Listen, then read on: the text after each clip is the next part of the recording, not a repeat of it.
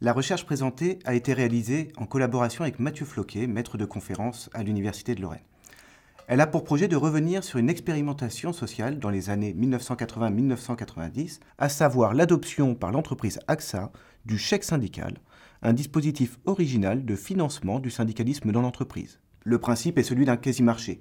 L'employeur dégage une enveloppe budgétaire dont l'allocation aux organisations syndicales représentatives est décidée par les salariés chaque salarié individuellement a la possibilité de remettre à l'organisation syndicale de son choix un bon de financement. Il s'agit d'encourager la syndicalisation des salariés et de donner aux organisations de nouveaux moyens pour leur action dans l'entreprise. Quand AXA adopte ce dispositif en 1990, l'innovation sociale apparaît majeure.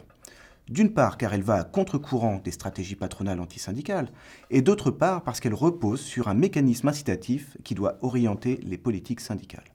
27 ans plus tard, la généralisation de ce dispositif à l'ensemble des entreprises continue d'ailleurs d'être prônée par ceux qui souhaitent rénover le dialogue social dans l'entreprise. L'objectif de cette recherche est de comprendre les raisons pour lesquelles Claude Bébéard, alors patron d'AXA, s'est engagé dans cette voie. Il s'agit par là de décloisonner deux champs que sont l'histoire sociale et l'histoire des affaires. Là où l'histoire sociale se centre sur les idéologies et les régimes institutionnels, l'histoire des affaires traite de stratégie d'entreprise et de marché. Notre thèse est la suivante le chèque syndical ne se réduit pas à l'œuvre d'un patron progressiste, il répond également à des enjeux managériaux. Pour aller dans ce sens, nous avons travaillé à partir de documents d'archives et d'entretiens avec les protagonistes de l'époque.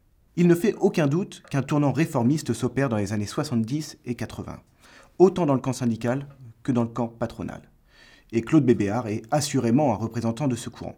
Mais si on veut pleinement comprendre la traduction concrète de l'idéologie réformiste dans ce dispositif, il faut revenir sur les mutations structurelles que connaît le secteur de l'assurance dans les années 1980. La libéralisation du secteur en Europe annonce en effet une vague de concentration. Les acteurs en place comprennent que les gagnants sur ce marché seront ceux qui parviendront à maîtriser la croissance externe pour atteindre une taille critique et faire des gains de productivité. Et ce sera toute la stratégie d'AXA dans cette période l'entreprise passant du 24e au deuxième rang des assureurs français entre 1975 et 1989. Son chiffre d'affaires, qui fait moins d'un million d'euros en 1980, en fera plus de 18 millions 12 ans plus tard. Pour mener à bien les différentes opérations, Claude Bébéard perçoit alors plusieurs enjeux. Il faut d'une part se prémunir du risque de contestation politique, au sens où chaque opération engagée par l'entreprise peut rencontrer l'opposition d'organisations syndicales hostiles à la libéralisation du secteur. D'autant que certaines des entreprises rachetées ont des relations sociales conflictuelles. Et le risque est, avec le rachat de l'une d'entre elles, d'importer le conflit social et la lutte des classes chez AXA. Par ailleurs, et bien que BBR se fût initialement engagé à maintenir l'indépendance des structures acquises, il est décidé en 1986 d'intégrer l'ensemble du groupe pour maximiser les gains de productivité. Le syndicalisme est alors vu comme un des mécanismes intégrateurs qui doit contribuer à redéfinir le périmètre de l'entreprise et construire l'identité du groupe. Claude Bébéard s'intéresse au chèque syndical en 1987 et l'adopte officiellement par accord d'entreprise en 1990. C'est que le chèque syndical est appelé à jouer un rôle important dans cette période d'intense restructuration. Il donne aux organisations syndicales les moyens de construire un réseau dans l'entreprise et les met simultanément sous le contrôle des salariés pour les déconnecter des mots d'ordre politiques des fédérations ou confédérations qui s'opposent politiquement à la libéralisation du secteur de l'assurance.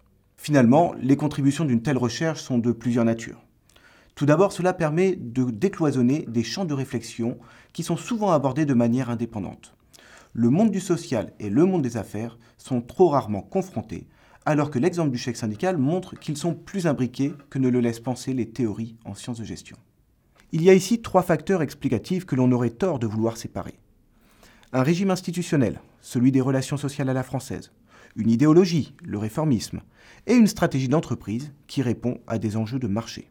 La prise en compte de ces trois dimensions nous sort d'une vision mécanique. Elle montre aussi comment les dirigeants peuvent exploiter leur marge de manœuvre pour inventer de nouvelles stratégies sociales.